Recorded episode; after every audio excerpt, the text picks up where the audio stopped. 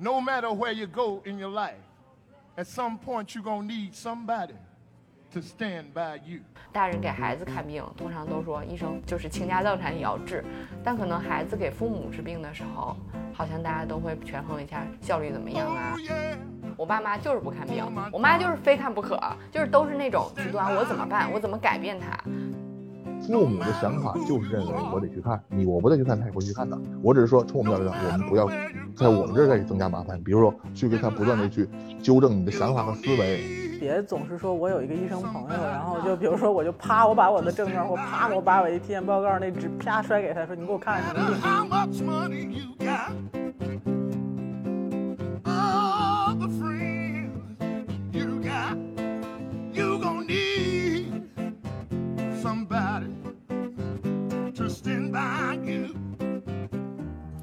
是一档嗑着瓜子儿讨论生老病死的播客节目，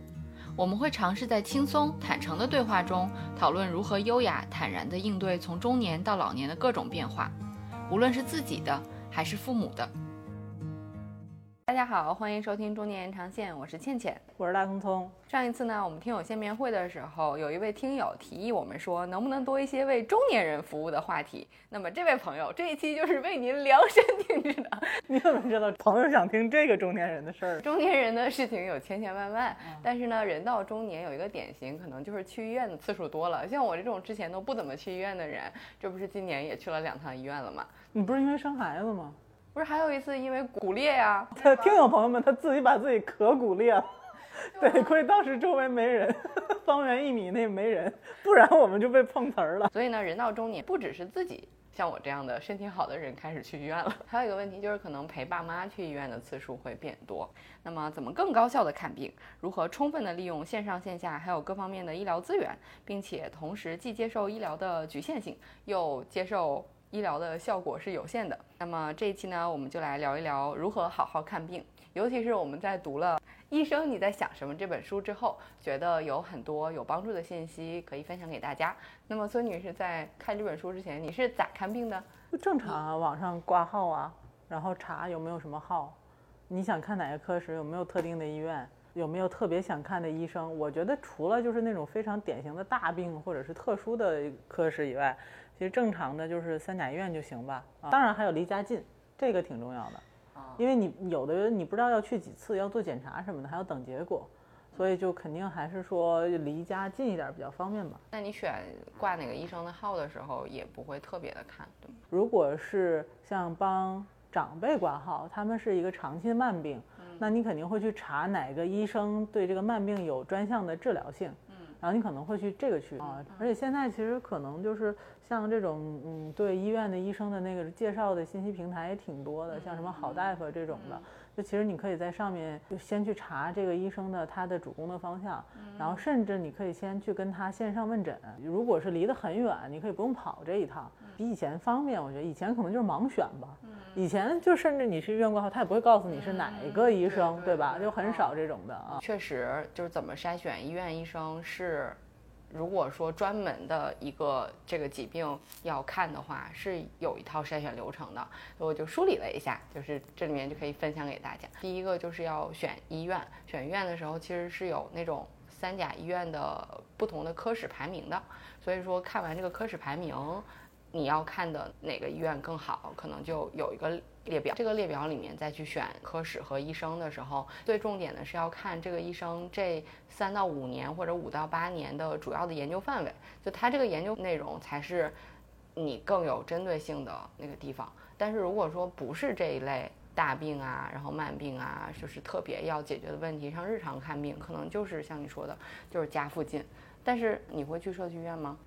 不太会吧？我都不太清楚社区医院在哪儿，在哪儿。但我听他们说，比如说，就是如果医生开完药了之后，需要比如说打几天点滴，他们可能就会让你去社区医院去打点滴，或者是上次不是手切了嘛，哦然后后几天要换药的时候，他说你可以去社区医院换，然后我也不知道社区医院在哪儿，我就自己换的。因为我有很多同学学医的，以前大家看病可能都会觉得说，我一定要找一个颇负盛名的教授这种去给你看。我觉得那个肯定是因为是经验和学术成果堆积起来的，那一定是有它的好的道理的。但是我觉得可能有些时候可以放平心态，就是年轻的医生其实我觉得水平也不差的。对，就是因为我看过我的同学，他们一路这么走过来。像你刚才提到一个点，说他愿不愿意多跟你去做交流这件事情，我的观察反而是年轻的医生他可能会说的更多一些，因为他可能相对来讲他也愿意去跟患者去做交流。当然，我不是说老医生不愿意交流啊，只是说。我觉得，就如果说当医疗资源很稀缺的时候，其实你的这个问题也没有那么严重，可选范围其实是相对大一点的。对，因为现在基本上，我觉得这些年的医生的素质也好，或者是能力也好，我都是在逐渐提升。尤其像北京、上海这种大城市，就是你很难像看到早些年间那些问题了。而且看了这本书，其实它是层层把关的，它不是说如果你真的是被诊疗成一个很严重的问题的话，它不是说任由一个。普通的医师就能给你去做任何的这种诊断的，他要层层的，他可能有他的上级的副主任医师，然后还有主任医师会去做会诊，对，所以大家也不用说特别担心，说我没有找到一个这个行业里最好的大夫，因为我们不是学医的，所以大家总觉得啊，我是不是得了什么大病，我可不能耽误了。而且我其实觉得我大哥提到一个，现在医疗设备真的是很精嘛，有纹理了呀，磨玻玻璃啊，或者这种事情，只要越来越多的话呢，就会。让病人产生这种压抑感啊，或者是感觉不好啊。因为那本书里面也提到，他也提到了，刚好其实是作者是胸外科的，然后他就提到说，其实肺结节是这两年最容易查出来，但是没什么特效药，然后也容易被过度医疗的一个部分，也比较普遍的。有的时候医生可能并不想给你过过度医疗，但医生会看人下菜碟儿。这个看人下菜碟儿是你给他的表现就是我很焦虑，到底是不是啊？你别告诉我随访啊。到底是不是啊？但医生说，我能看到的现在就是你还没有严重到做手术。嗯，但是我们医学的科学严谨的建议就是你定期随访。嗯，但他就是你到底看出来还是没看出来？他就总想要个结论。举个例子，上次在北京医院做的全身扫描骨骨啊、癌呀、散散细啊，一共花了一万块钱。这份报告大概五十多页，还带个有光盘。这份报告里面所有的内容都是给你说全身上下的毛病，就像体检报告似的，都给你说了。那结果呢？到医生那儿去，医生可能就说的是，你这个都是一些炎症，都是老年病什么之类的。那只要是不是癌扩散，那我认为你就无所谓，就这么一句话。但如果想看到这个情况，经历了千辛万苦，比如说第一个怎么来的这个这个这一万块钱花出去，怎么来的最后结论就是一秒钟的事儿。做 CT B 超的时候，可能就遇到一个医生说，哎呀，你做了第一次 B 超之后呢，把老太太叫回去了，说是，哎呀，我怎么给你看看，好像当时没看清楚，怎么做完了出来之后给叫回去了。那老太太心里合计，哎，怎么想把我叫回去了？那一做完之后呢，又发现你这边怎么有个东西啊？常常看不清楚是什么。我没办法，我 B 超看不清楚。来了这么一句，好了，老太太就傻了。那个 B 超上的诊断书上根本就没有写有异物或什么之类的。然后呢，老太跟老太说了一句话了呀。等报告出来之后呢，他就给医生回诊的时候，他就会跟医生说，当时我看完了出来了，等结果的时候又让我进去了，又给我重新做了一次，又说有东西在左侧还是跑右侧去了。那老太太这种要求下，医生肯定会说，那咱再拍一个吧。拍完之后呢，拍了说在肋骨下面什么东西挡着，我也看不清楚是什么，又说看不清楚。那到医生那就说了，那不行，给你来个高水平，一万块钱一次的吧，全身扫。让拿给医生看，医生就说是从这份报上来看没有任何意义，就是对你的没有任何的癌的扩散和内容。可是全身到底也没说有什么问题，也没说干啥。但医院和 CT 也好，核磁也好，基本每三个月做一次，就基本上都做遍了。所以这就是对自己的认知是这样的状态啊。我觉得这本书读完很有帮助的，就是你可以理解医生是怎么想的。他提供的视角很坦诚。你以为医生是想图图你啥？但是他说，其实站在医生的视角，我开你这一刀就是为了多赚一点钱。其实医生也并没有你想象的那个动力。但我觉得他提到的一个动力是我之前没有想过的，就是对于年轻医生，就是他说年轻医生其实也是需要经营病人群体的。这个我其实之前完全没想到，我们总觉得医院里面永远不缺人。就是刚才聊，你比如说像有一些真的是疑难杂症或什么，他都不会去找年轻医生，就是他没有接触那个群体的那个那个点，对吧？就是或者是说他能接触到的客流是他日常的这些门诊里面，或者是说他们出一些急诊里面可能会遇到的这些事儿，对，所以就是老医生都是从年轻医生过来的，对。基本上他们也都是这个什么主任医师的学生，对，所以可能疑难杂杂症也会会诊，但那个毕竟不是他自己的患者。我觉得可能区别是我不知道，因为我也不是医生，是不是说如果这是我的患者，可能我的主动性就更强一点，我去出这个方案，我怎么去跟他做？但其实你去跟老师学的时候，更多是看老师是怎么跟他沟通。总感觉没有出图的那一天，所以当你独立的去面对一个患者的时候，我觉得这个还是挺重要的。就是他不说查体的时候，他们见到一个从来没有见过的病症的时候，他们都想去摸一摸，每个人都想去摸一摸。就他介绍查体之后，我其实原来没有觉得查体那么。无用哎，他其实说，即使现在见到的查体，其实能起到作用的已经不太多了，因为其实发现的都比较早期，而且有很多现代的照影一个一个手段。但是以我少数的去医院的经历，因为我都是外伤，医生跟我说你这样走一下，然后我就知道你到底是膝盖的哪里受伤，戳一下你的肋骨就知道你到底是哪根可能是。骨科还是很容易通过查体判断你大概是是挫伤还是韧带拉伤还是真的骨折了吧？骨我觉得骨科还是很容易通过这个查体看见的吧。他说的是那种内科吧，就比如说我们小的时候做那种，就是按一下，然后说啊脾脾没事儿，肝没事儿。你你之前的看病经历里面有让你觉得很不愉快的看病经历吗？就说我瘫那次，你是说那个吗？那个我觉得放到另一个板块，就是这个医生啊。我要说一下这个医生啊，我相信全天下百分之九十九的医生是认真负责的，但总有那么百分之一的害群之马。我跟你说，就是让我无法理解。你看完这本书，你觉得有没有可能是他在就是这种医生思维的逻辑里面出了点什么问题？这就是个概率问题，而且我觉得是那个医院有很大的问题。在那个医院里面，我不止发现那一个医生有问题。先说我那次，我那次是头疼了一周，发烧。这本书里也讲到，像发烧不退，然后或者是头疼，长期头疼这种事情，其实是有点危险的，是一个预兆，就是你最好去查一下，因为你不知道为什么，对吧？它总有个原因，它就发烧其实就有炎症，对吧？然后你头疼的话，那到底是什么导致的头疼？这个其实。就是脑子里面的事情是很你看不见的，所以你也不知道。所以后来我就想，那已经疼了一周了，然后也发烧烧了一周了，而且没有任何其他症状。我说那我就去个医院看一下吧。徒步到了离我们学校最近的那个三甲医院，某三甲医院。然后呢，我当时也不知道该挂什么科，是内科还是什么科。然后导诊小姐姐我觉得挺负责任的，她细心的听了我的病情之后跟我说，你应该去神经内科。然后呢，我就去了神经内科。然后神经内科呢，就是还是挺庄严的那么一个科室啊，就是门口坐的都是，你就是我觉得平均年龄都七十岁以上的这个大爷大妈们。当时就觉得气氛有一丝的不对，但是我也没有意识到问题出在哪里。然后我就进去了，被叫进去了。我到现在还记得，那是一个四十出头的女医生，她在低头写前一个病人的病历。奋笔疾书，我就在那儿站着，因为你我也不知道医生是让我到底是先躺在床上啊，还是坐在那儿，我就在那儿站着。然后后来医生说你进来，进去我就坐下了。这个过程当中他是看见了我的，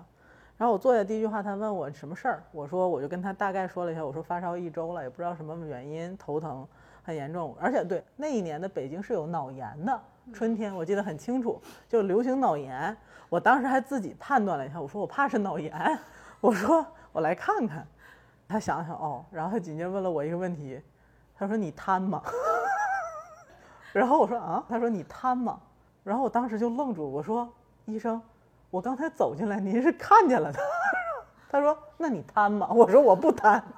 然后他说哦，然后他在本上写不瘫。没有写病人主诉不瘫，我不知道，反正就是写大概写了一个没有瘫什么什么东西，然后大概又问了一些不咸不淡的东西，就让我躺在那个床上，就是那个诊疗床上，然后跟我说你自己弯一下腿，屈下腿，我就屈了一下，他说哎还真不瘫啊，我到今天我也没明白说这个瘫与不瘫之间，就后来我有同学跟我讲说他可能是有的人是瘫，但他可以行动，但是他会表现出来一些呃行为上的。不能做的动作，我说那关键问题是这个全程我没有表现出，而且我你问我三遍，我已经告诉你了。后来我想说也不要误解人家，能让人看完。结果呢，这位大夫呢，大概最后在那个年代给我开了三百多块钱的感冒药，还都是中药中成药。我就拎着这三百多块钱的药走出来的时候，我脑袋里浑身满天飘都是我贪吗？可能我贪我不知道。其实你的各种主诉的病状，然后和你的疾病史，在医生的脑子里就会快速的归类判断是否，然后来排除最后 narrow down 说他判断可能的情况是什么。其实医生可能他没必要给你呈现出他完成这条思维链条。书里面提到的一句话是说。经过和他的问诊过程以及他的解释，你应该对自己的病程有够完整的了解，这才是好好的看了一次病。就是他这个链条太破碎了。对 对，他根本没有给你解释。比如说他想问的到底什么是瘫，其实他理解的瘫可能和你理解的瘫就完全不一样，对吧？他可以问你。你是有哪里不适，或者有没有手麻？这种其实是神经系统会有的问题啊。他可以问麻不麻，对不对？但他都没有问。关键是特别有意思的，第二天我就不发烧了。今天说的话题不只是想聊一下我们自己看病嘛，还有陪爹妈看病嘛。我觉得陪爹妈看病，爹妈就分两种，有一种就是我非得给他搞明白了我到底是啥病。但是就像医生说的，现在病可能越来越多，但是不是所有的病医疗都能治，就是医疗是有它的局限性的，甚至可能有很多药。其实它能起到作用和效果，和你投入的这个时间、金钱来说，其实可能不见得是正比啊，就甚至是不划算的。但是你你就是有些人就是要要治要看，他要一个结论。有些人是这种，还有些人就是生死有命。我就不看我自己的身体，我知道。像我妈这种，她就是觉得我我自己的膝盖是啥样，我知道；我这个腰啥样，我知道。然后她又觉得去医院很耗时，所以我今年第一次陪我妈去看，就是她不是之前是说膝盖疼嘛，但她膝盖疼，她都是就是觉得坐一坐歇一歇就保守治疗。然后，但是我这次明显觉得她的腰受影响，我就提前把号约了，然后带她去看的。结果到医院，医生一检查才发现，让他做各种多动作，才知道他现在蹲只能蹲到四十五度左右，再再往下就弯不下去了，就只能到这样。就原来我根本就不知道，然后他还天天将就着凑合着，但是看完之后他还觉得，嗯。挺好，我更知道我没啥大事儿了，但至少确实对我来说，我也知道说它没有牵扯到腰的神经，然后也没有什么其他严重的代偿，骨刺也没有想象的那么严重，也没有远远没有到需要置换呀之类的这些程度，只是需要保质。我觉得那就很好呀，那人家感觉没错啊，人家挺好，就是。对，但是他即便，但是我觉得就是即便感觉没错，但是你如果感觉到不是了。还是至少要去看一下吧。这个每个人他的容忍度，就是他的那个范围是不太一样的。其实我觉得你应该是那种有病一定要去看的人，不是或者说有不适一定要去看的人，因为你很少感到不适，所以对于你来讲这个事儿很敏感，是而且你的机能是很完整的。比如说，你看你接受不了阿姨腿到四十五度，但其实可能对很多人他这一辈子他的行动范围都不见得有这个大。就是我只是说这个意思啊，我不是说这是对的，但是就是因为你们机能特别好，所以你不接受这个东西有什么不太好的这个方向发展趋势。我姥就是这样，我姥今年九十岁了，他目前为止只有听力真的是因为我觉得是生理机能的退化，他真的很难，就这没办法。九十岁了，他这耳朵就是退化到就是有的时候他需要带点助听器啊，或者说你说话大声啊这样子的。但除此以外，就是他连牙坏这件事他都不能接受。就是他不能接受牙没有神经，他不能接受这个他吃不了硬的东西，但是就是因为他一直以来都是身体很好的人，所以他就要不停的去看，比如说哪儿不舒服，他就一定会去看，然后他一定做全身检查。就是本期节目啊，于女士也做了一下改变，我们做内容也好，我们输出给大家，就是肯定很多人会问我们说，我爸妈就是不看病，我妈就是非看不可，就是都是那种极端，我怎么办？我怎么改变他？但是我昨天和我哥聊完之后。我觉得我被升华了，他家就是两个极端。我大姨大姨夫就是我不干，我没病，我但凡不是倒下了去医院，我再我不会再去第二。就我大姨夫不就是推进医院，然后这复查几个月复查，没事儿，我这没感觉不舒服，不用。然后另外一边呢，就只是查出了一个肺结节，但是觉得我身体不好，我这一直身体不好，我这哮喘。就算是哮喘，其实是你的免疫已经不太行，可能就是已经发炎、咳嗽比较严重，那你就吃药不吃。医生没跟我说吃头孢，我这万一有副作用怎么办？就是必须要挂个号，医生告诉他你吃十块钱头孢，他才会去吃头孢。就这种，就每次他来，就我大哥可能陪着他去医院就要去好几次。对，就是不要问我为什么，为什么都是我哥去而不是我嫂子去，这又是另外一个问题。但是即便是这样。他每天消耗了这么多时间陪他们挂号，陪他们去做各种事情，然后我觉得他消耗已经很大了。就我问他，我说你你不觉得就是为他们这些付出是没有必要的吗？而且就是你也知道这事儿就不该做嘛，就是他这些反复的复查，就说到二诊，一会儿我们再说二诊的事情，就是他这属于超过多次的二诊，就属于不信任医生或者过度，就是他其实有点浪费医疗资源，也在浪费大家时间。我说你明知道你完全都懂道理是这样，你为啥还做这个事情？你为什么还要陪着他做这件事情？我说你不觉得烦吗？我哥说。父母的想法就是认为我得去看你，我不得去看，他也会去看的，只是看得更明明白顺不顺畅而已。我只是说，从我们角度上，我们不要在我们这儿再增加麻烦。比如说，我要去跟他讨论这个问题，去跟他不断的去纠正你的想法和思维，没有意义。就是放弃了要改变他们，感觉是不是大哥就是大哥，大哥就是有点厉害。我觉得二诊以上，就是除非是极大的问题，二诊三诊。如果真的到了三个顶级医生给你看过之后，都说你没什么问题，你还要再去，我觉得这个不是说看病就是帮助他缓解焦虑的最好办法了。嗯我我是这么认为，就是说，如果说你不希望增加他的焦虑，你希望缓解他的焦虑，我觉得这个时候不是顺着他，让他再去找更多的医生。啊，因为其实身边也有朋友，比如说就是父母真的是得了那种绝症或者什么的，那个是很绝望的状态，你当然希望。能够碰一个、两个、三个、四个、五个，然后碰到世界顶尖医生，告诉你说：“哎，我有招能治到你。”就是这个是可能身边朋友都有走过这个路的，而且也有这种就是在那种极端情况下，父母的情绪非常的烦躁，就是我要就是甚至是说我就是有钱，我散尽家财，我就要把我自己治好，就是也有这种。但是其实你看到，其实可能就是陪着他一个、两个、三个、四个、五个、六个，那么医生去看，不见得是缓解他最好的办法，因为他那个。人就很烦躁，我觉得我是这么觉得，就是他在一个不停的去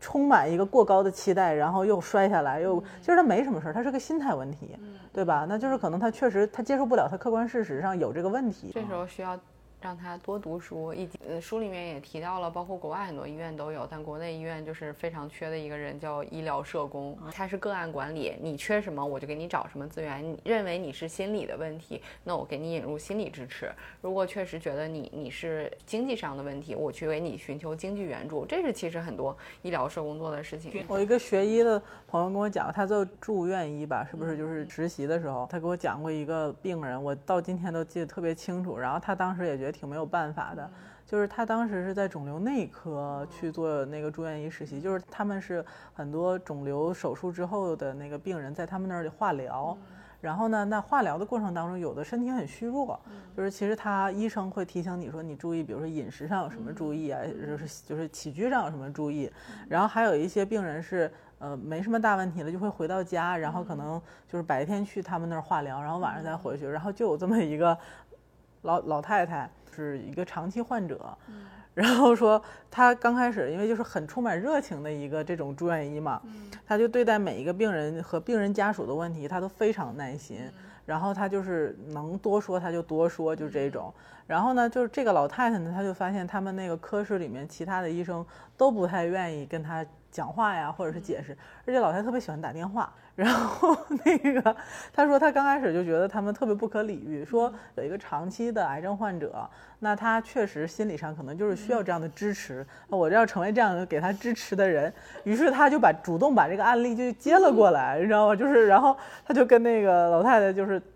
就是经常的沟通。他说我问他你烦，他说我怎么不烦？他说有的时候是真烦，但是我想说这是我自己接的，我觉得我就是那意思，我也把他怎么着，我也把他管好。他终于他崩溃的有一天是这个事儿真的发生了啊！我以前以为这种事儿会在电视剧里发生。他有一天说，这老太太晚上三点多给他手机打电话，因为他值班睡觉，他真的非常累。其实当医生我必须要说一下，当医生非常辛苦的，就是他们真的是就说白了就是我觉得也是一个体力活儿。因为他们要白天接患者，然后他要查床、查房，然后写论文、搞科研，然后他还要外科医生还要做手术，然后像他们还要就是轮流的去晚上去值夜班，非常辛苦。当时他都衣服没脱，躺那刚就是刚睡着，然后说老太三点钟给打电话，他一看手机接了电话之后说：“阿姨您什么事儿？”你说老太开始主诉，从下午两点多钟她把脚砸了，然后开始砸了哪个脚趾甲，然后哪个脚趾甲出血，哪个脚趾甲淤，就大概讲了十分钟还没有，她不知道她要问什么，她就。就说：“阿姨，我我有点累，您您您说就是到底是什么事儿？”然后他就说：“啊，小陈，我也没有别，你看我现在是这个问题，脚被砸了，然后化疗是用的这个药，然后我就想问一下，在这种情况脚砸了的情况下，我明天能不能吃两个水果？” 然后他说他当时我他说那个点情绪真的是他说。他太想爆发了，他说那个瞬间他就觉得他看见他所有同事在嘲笑他，但是他心平气和了之后，他跟我讲这个事情，他就是说。他确实是可能有一些你认为大夫很冷漠，嗯，或者说你认为大夫不跟你多说，呃，你觉得大夫没有重视你。他说这种时候其实不是，是因为确实第一可能他真的太忙了，第二一个确实在他这儿他已经想过说你确实没有大问题，而且你问的这些问题确实在他那儿不构成是问题，他可能就是真的没有那个多说一句话的气力去跟你解释说这个没事儿，因为即便他说了这句话你也。还是会问他，所以他们干脆就不说，就养成了这种习惯啊。然后他说，他从那一刻就觉得说，我也要改变对待这个老太太的沟通策略。看完这本书，你可能更会看病。这个从实操的角度，包括他提到说哪些体检。为什么要那样的频次？然后哪些体检可能真正能起作用？你可能要重视这个体检。但是某些体检项目可能其实你不用那么在乎这些指标。我觉得关于这些非常具体的信息可能就很有帮助。但是我觉得在医生思维以及理解医生的那一套逻辑之后，可能也会对有效的缓解医患关系有一些帮助吧。像我妈其实在医院工作嘛，然后她说。你你真的在医院里面待一天，急诊我妈急诊也待过，手术室也待过，就各种科她都待过。她还说，就是大家问你的问题就千奇百怪，而且她只是个护士，她被问到的问题可能都。就已经很好笑了。我估计在医生眼里，你问到的各种问题，估计就更可怕。很多人可能就是，其实连自己家里面的家庭问题，可能也会都会带入到他的叙述里面，就非常可怕。然后就说到怎么看病，其实是有效的。就是之前就我们公司的那个护士姐姐，他们书里说他们怎么陪客户去看病的时候，我觉得其实书里面也提到了。然后我们自己其实陪爸妈去看病，尤其是这种二诊的疑难杂症，我觉得这个是很有参考价值的。我们现在如果去陪爸爸妈妈看病，其实他们可能都不是一个单一的病症，然后也不是一个新出现的突发的急情，其实不多，多数可能是长期的慢病累积的一个情况。那其实这里面就会有很多过往的病史资料啊、病案资料啊，然后还有异地转诊的资料，就是过往的资料其实很多。然后你做过的治疗可能也是很复杂的。那其实我们能做的是把他之前的这些病案病例都给他整理好，像那些护士医生姐姐他们可能在前面还会准备一页 A4 纸，他主要的病情。然后一些表现，他们还会提前梳理说，你这次来看病，尤其是二诊，你的目的是什么？你是想确认一下之前医生给你的治疗方案是不是最优的方案，有没有更好的方案，还是经济上有没有更合适的方案，还是说想要寻求一个新的疗法？那你之前接受过什么治疗？其实他们都会帮忙整理。那些姐姐说，有一次就是也是因为那个癌症患者接受了很多各种各样的治疗，去看医生的时候就说有没有想换一种治疗方案？医生说哦，那有一个最新的，你试一下这个吧。然后其实那个护士姐姐她整理过的资料里面，她记得。那个是接受过那个实验的效果怎么样，他都知道。然后他就跟医生又讲了，说哦，这个他接受过这个治疗方案，然后效果怎么样？说哦，那那那你不要花费时间再做这个了。就是医生可能他快速浏览那么多资料的时候，他也可能会错过一些信息。所以就这种整理其实还挺有帮助的。包括如果你只是说我现在的治疗目标就是。少受点罪，然后可以减轻一下身体的痛苦。那就像书里面也提到了，就是你有什么诉求，你就跟医生讲。我经济条件一般，就是这些不是难以启齿的。然后他这里面提到的一个，我觉得他说，大人给孩子看病，通常都说医生，我们就是倾家荡产也要治。但可能孩子给父母治病的时候，好像大家都会权衡一下，说效率怎么样啊？可能有没有更好治疗方案啊？就会平衡很多。就在医生看来，这也不是什么。难以启齿的，而且挺多医生会直接问你嘛，就是说他比如说可能有几种方案，然后性价比是什么样子的，你有没有一定要，比如说就是开医保之内的药啊这种的，就是不在乎药效或者什么的，就他可能有些医生也会直接问啊。但我觉得有很多人其实就还挺敏感的，他其实医生一说什么性价比，他就会觉得你是不是觉得我穷，你是不是觉得我不行？觉得冷静的时候看一看，可以让多一些人多一些理解吧。而且我 我自己读这本书，觉得我得。给老杨讲一讲，就是这里面提到说，我们现在和医生的距离，你要是想跟医生合合理的探讨你的信息，你不要用二手的。对这个我我我其实个人我特别不建议大家去随便网上搜一下症状，然后随便搜一下和自己对完号了之后，然后拿着自己认为的结论去找医生去问。我觉得这个在我看来是最不应该做的事儿。浪费医生的时间。就真的是也浪费自己的时间。就是如果说自己真的能根据某些搜索的跳出来的靠不靠谱都不知道的词条，就给自己做结论，那就没有要医生的意义了，对吧？我觉得，如果是这种真的，比如说像体检完查拿到一个体检报告，你觉得特别担心，就是因为你你挂号还要几天嘛。然后如果这个阶段其实特别焦虑，我觉得稍稍靠谱一点的是，你把你已知的这个检查的信息在。好大夫什么就是那些互联网好，比如头部的这几个互联网平台上，你发给三甲医院的这种医生，然后这种咨询平台，他们医生是有一些这种分成，然后并且医生是有这个流量的一些收入的。那这也是医生用自己的业余时间来完成这件事情。那这样的平台上，他给你到你一个建议是说，你这有可能是什么情况？建医生肯定不会给你结论，他肯定建议你去医院看。但是至少说，总比你自己他帮你再做了一次这个体检报告的分析，总比你自己去去百度上随便搜要强。这是第一个，第二一个，我觉得也别总是说我有一个医生朋友，然后就比如说我就啪，我把我的症状或啪，我把我一体检报告那纸啪摔给他说，你给我看看什么病。我觉得这个对他们特别不不 fair，就是我干过这种事儿，就是有一年我的我体检出来之后，我的某好像就是血小板有一个哦血红蛋白值很低，那段时间我确实有点贫血。然后，但是当时我我记不清，反正一两个指标不太正常。然后我就啪截了个图发给我那个学医的同学，我说你给我看看我是什么毛病。然后呢，她也非常负认真负责的，啪就直接转给了她老公，因为她认为她老公比她更专业。她老公是某实验室的这种就是抗癌或者什么，我不太清楚的主攻方向，但感觉挺专业。她老公短时间内非常学术严谨的给出了一个判断。就是说，大概的意思就是前面我都没看懂，就是大概就是他主诉了一下，就是说描述统计了一下这个哪个哪个值不正常哪哪哪，然后说什么建议我再去查一下血的什么什么什么，然后不排除，当时说就是肯定是贫血，然后不排除白血病的可能，还写了几种可能性。我当时看完就懵了，然后我就问他，我给他打电话，我说这都这么严重了吗？然后他说你等一下我看一下，然后我就听她跟她老公在那边说。你再给好好看看，这是这是当中，她老公啊，你等一下我看一下，然后她老公把电话接过来，我刚才是非常严谨的，就是出于我的工作本能写了一下，你这没啥事儿，你别害怕，你你过一段时间你再去查一下就行，估计你这段时间是不是累着了，是吧？就是就是我觉得就是。当时你会觉得很紧张，但是他就是真的是，你看这医生思维也是，他们其实是排除性思维，就他不会说一定上来就给你认定你是什么问题，他也不会直接跟你说你就没问题。我觉得这很就就即便是再准的天气预报，他也不会告诉你今天百分之百下雨，对吗？所以这是他们的工作习惯和他们的一个专业性所在，他一定会告诉你不排除什么什么什么什么的可能，然后你要去做哪些哪些哪些的体检去排除或者验证这些可能性，然后根据你所述的症状，可能还有一些你没有告诉他，你也不知道，但是跟这个强相关的东西，所以他真的没有办法告诉你到底是个什么病，但是出于朋友的本能。就是你这样会逼迫他安抚你，然后以及说你逼迫他就会告诉你，哎呀没大事儿，就是 就是我觉得这种其实是让他们去屈从了，是牺牲了他们的专业性，会给你们一些就是朋友间的安慰，对。然后后来我就说，我我明白了，大概的可能性我也不太会，除非就是比如说，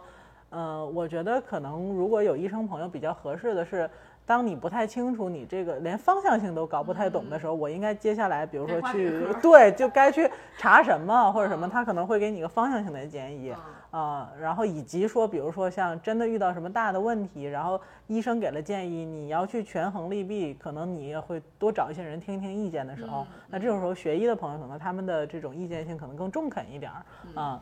对，所以刚才说的这个第二诊疗的意见其实蛮严谨的。他说就是在关键节点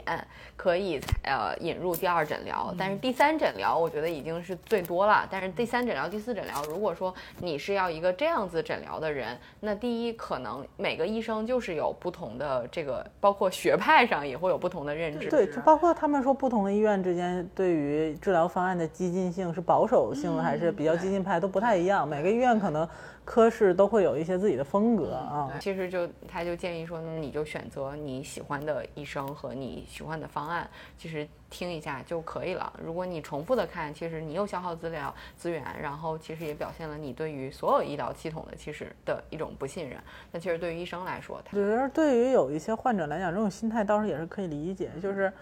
呃，尤其是在可能突然之间被宣布得了一个什么很重大的病，你你大部分人找第二诊疗，我觉得这个非常可以理解。一个是希希望是误诊，对吧？啊，对对。对。然后也希望就是能有一个期待吧，就是这种。但是那种心态可能需要自自己去调节。对，其实包括治疗方案，我觉得还是挺值得多听一个不同的意见的。而且包括现在可能很多的，呃，先进的技术，它不是在每个医院都有。当然，就是有一些先进的这种，比如说 3D 打印的什么技术，可能可以去治疗什么癌症，去置换什么器官，这种不是每个医院都有，所以可能你多听一些治疗方案的话，也会多一个思路啊。当然，这个东西也带来一定的风险性，就是看你自己嘛。所以就是这个时候，就是你一诊之后，可能二诊再去选医院的时候，选医院、选医生，就是更需要慎重的去看，说在某个领域。这个医院的排名，这个科室的排名是怎么样的？然后那相关的医生他是不是在这个领域非常专业？就像你之前说，比如说肿瘤医院，关于某脑部肿瘤的。这一个部分是有一个专门的一个医生，或者甚至一个科室都在做这个事情，那可能你的选择就相对多一些嘛。那他们也更知道说谁更擅长做这件事情，那可能这就是就是第二诊或者你你在引入其他的意见的时候非常重要的一个部分。嗯，对，那如果可以的话，就是就是这样。那其实像书里面也提到说，其实，在一些疾病上，其实像我之前听到过我们的一个案例，就是他一开始是从异地跑到那个第二诊疗，跑到上海。来看，然后到了上海之后，医生是说，就是对于你这种病，其实当地的一套标准的 SOP，就是全国的诊疗方案是差不多的，你没有必要在上海接受这个治疗。然后你又要办异地医保，然后家里面人还要来住宿，然后还有康复期，就等等，这个是没有必要的。那你回当地，如果你不放心的话，我可以远程为你提供一些远程的支持。那其实你你你可以做远，像这些，我觉得线上诊疗现在在这一部分，其实好像我我知道在线平台现在有的开始收费。性的提供这种医生异地诊疗、远程的支持，其实这种就也很有帮助嘛。对，嗯，所以就是现在的医疗资源其实是越来越丰富的，然后大家也不用非要说认准说我就要去最好的医院。我这个病其实，在是不是有必要在最好的医院接受最所谓的最先进的治疗？其实可能是可以第二诊疗来了解一下，说它是不是一个标准的治疗方案。如果是很标准的话，那其实你在当地就可以了。我觉得陪爸妈看病的心情还是会不太一样，就是你坐在那儿，你觉得就是脑子里面 就是浮想联翩，呃，就是包括这个书好像提到，就是说，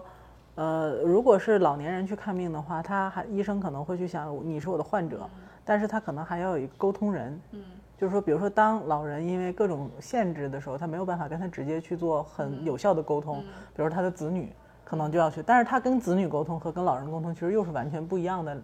也不是说完全不一样，它就有变化。就当你是患者，我跟你沟通的时候，我是直接我对患者，但是我对患者的子女，可能我要考虑到子女和你的关系啊，那我要考虑到子女的这个背景啊，他的想法，他对你的想法，所以可能这个他的这个沟通人可能就会想的多一些，就是这种。我觉得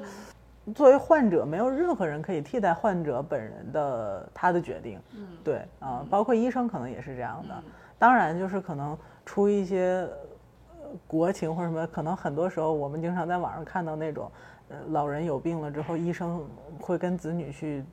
讲，然后跟老人讲的时候，可能只是交代部分的病情，让他有更强的信心和信念感。我觉得这个尺度的拿捏，其实对于医生来讲也是一个很大的挑战。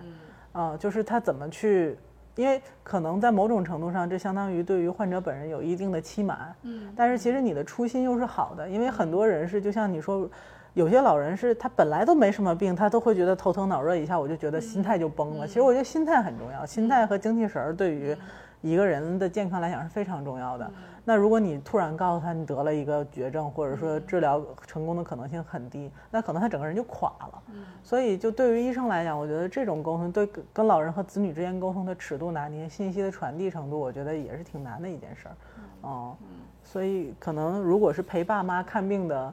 子女，我倒是觉得应该学会看医生的眼色。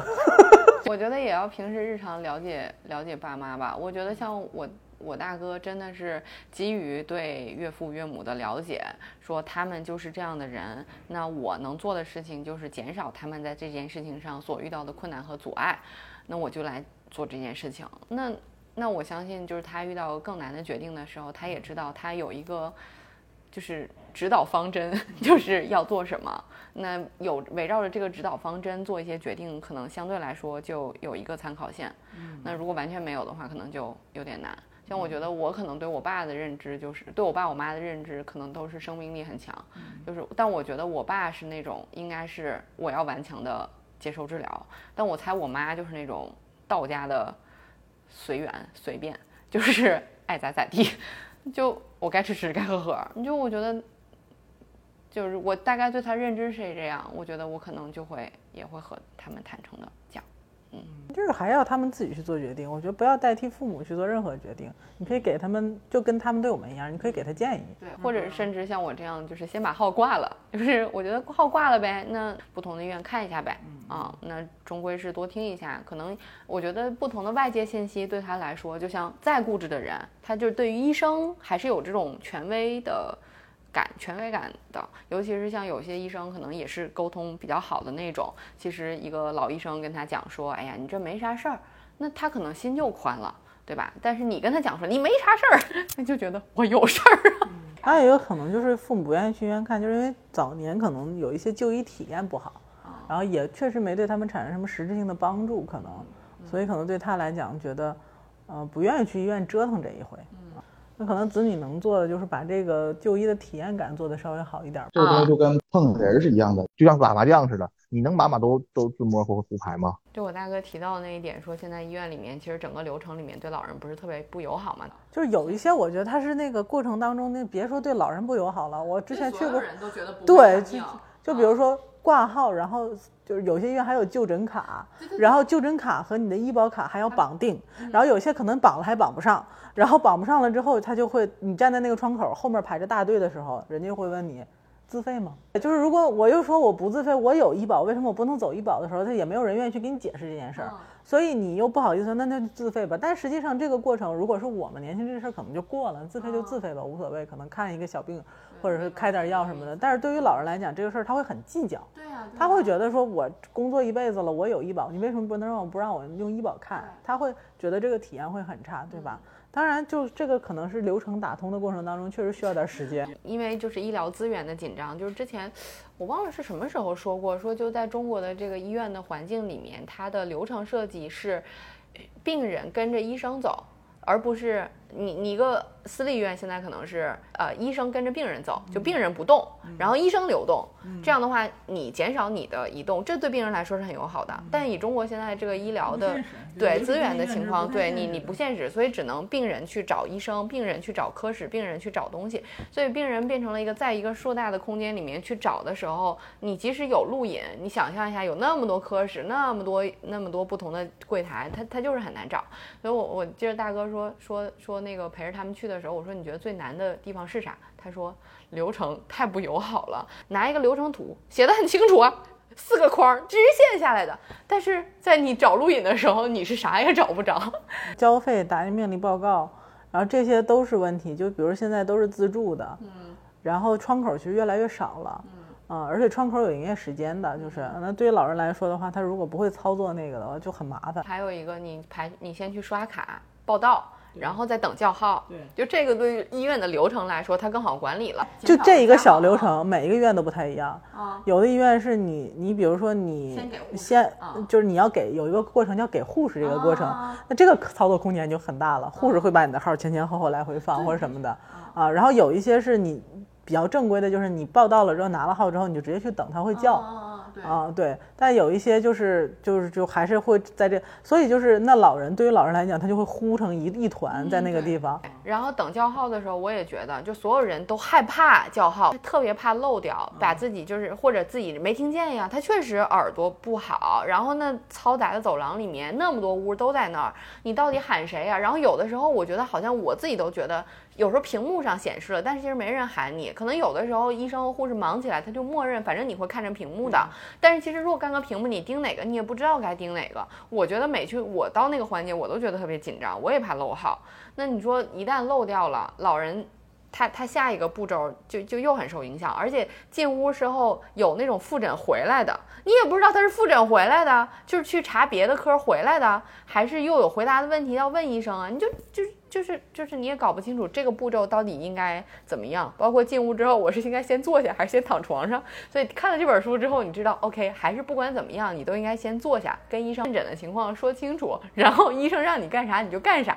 嗯，然后你有什么想想说的，你就跟医生直白的表达清楚你的意愿，但是就是还是先梳理好，就是大概的病情是什么，过往的情况是什么样，然后有什么有相关性的，我觉得自己稍稍有点准备。再去，对于自己的效率和医生的效率都有所提升，而且你叙述的比较清楚，医生也更愿意跟你讲。因为我知道有些医生是说，反正我跟你讲也讲不明白，我还是少跟你说点话，就告诉你有事儿没事儿就行了。但是呢，有的人一出来觉得，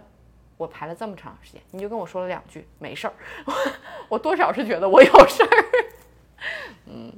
所以说，还是多读读书吧。嗯，所以这一期我们就是推荐给大家这本书，就是《医生你在想什么》。然后，其实这位医生之前也写过其他的书。病人家属请过来一下，我觉得那本书写的特别好啊。我觉得可能家里如果有这种患过重病的长辈或者是至亲，对正在经历这种痛苦的，或者是我觉得很强烈推荐那本书给大家。就是我觉得他是用一种很客观的语言。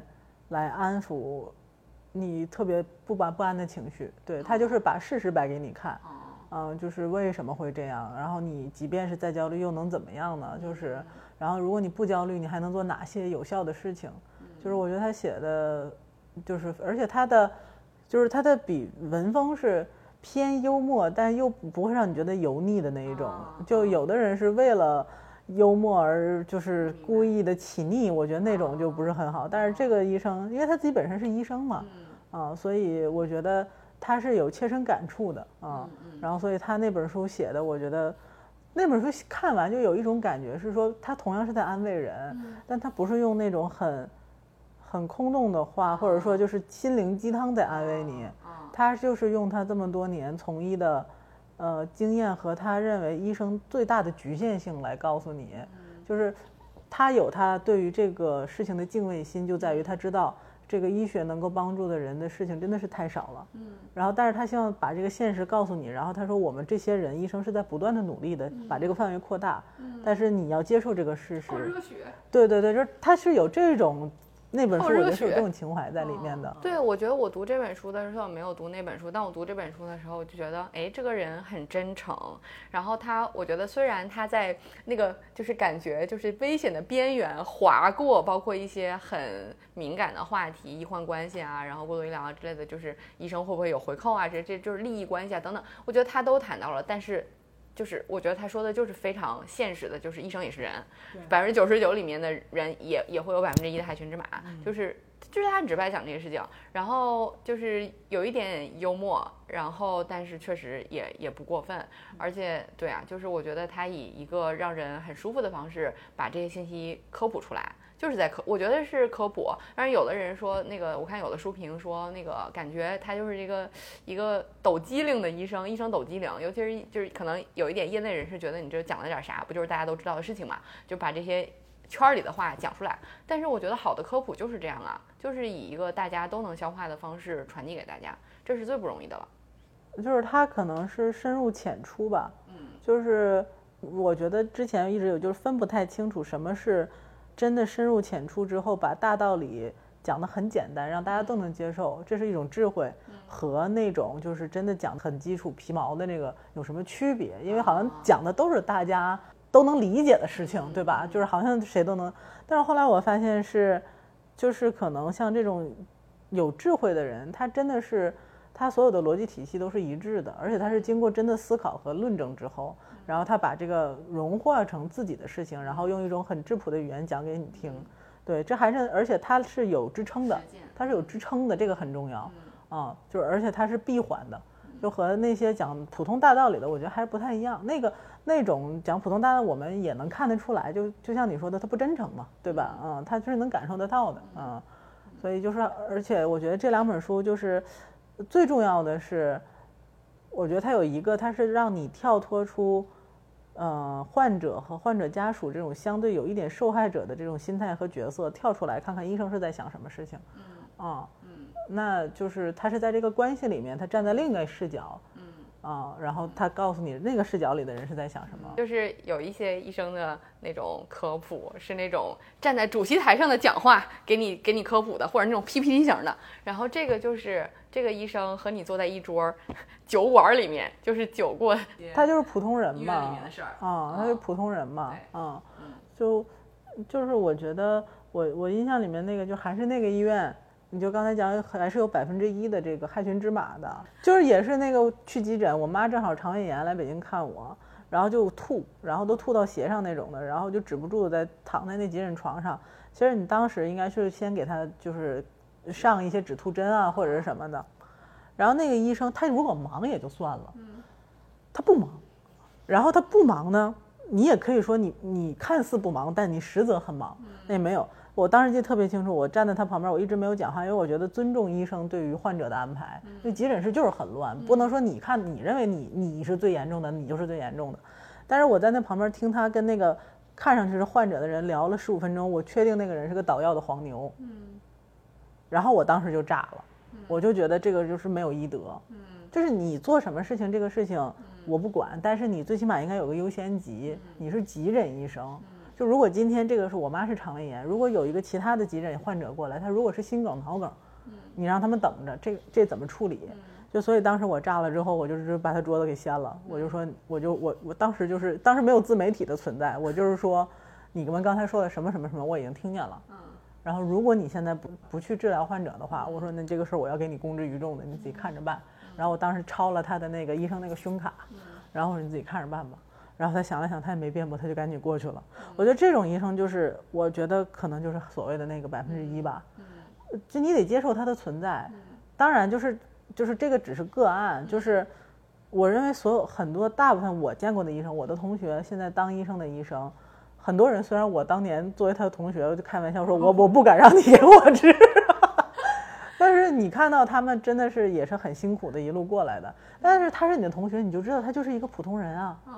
它有它的局限性啊，啊，然后就我我觉得这这这是这是一个很客观的事情，对。然后我觉得就是他这里面也提到说，医院也有它的管理体系，比如说医院里面他说好。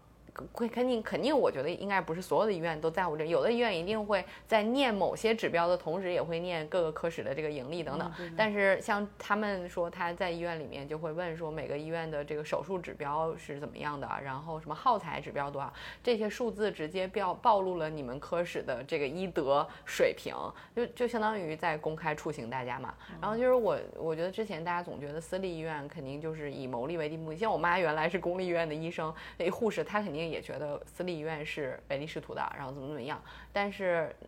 这两这那次他去看那个骨科的时候，因为也是着急，然后又又看提提派派，又很难约到时间，然后我们就在那个私立医院看的。结果私立医院的那个医生也是积水潭医院出来的。然后看完之后，那个医生说：“嗯，你之前的那个病例，你下次带来给我看一下，你之前拍的那个片子，我得对比一下。”他说：“你就别再拍了，就是这次就是你拍了，我们对比一下之前的那个情况。”他说：“你下次来的时候别挂号，你就查好我哪天在，你就来，然后我给你看一下。我也挺想知道你这个几年的变化到底怎么样，这样才能判断未来的趋势。就是就是，其实私立医院有的时候可能人家就会默认，就大家认为说私立医院大家就会觉得你不差钱呗，那你来都来了，他给你省这钱干嘛呢？但这医生就是。”一，他觉得你没有必要花这个钱；二，从他，我觉得就是对病人负责，以及他很好奇这个病例到底是怎么样的一个发展状况的时候，他就是本着就是求索这个事事实的这个精神。然后，我觉得整体的这种素质有提，就是在提升，就是这个还是要相信是要是在变好的。大部分的人还都是希望这件事，大部分的从业者还都是希望自己做的事情有价值的、有专业性的。啊，就不要眼睛盯着那些。当然，我觉得就是那些真的百分之一的那些是需要被晾在阳光下去晒一晒的，需要有人去管的。啊，但是就是不不要因为就是一个人或者是个体，就是带着刻板印象的说哦，都是为了怎么着，都是都是就那种就可能就太片面了嗯。好吧，那么希望大家都能去读读书，换位思考。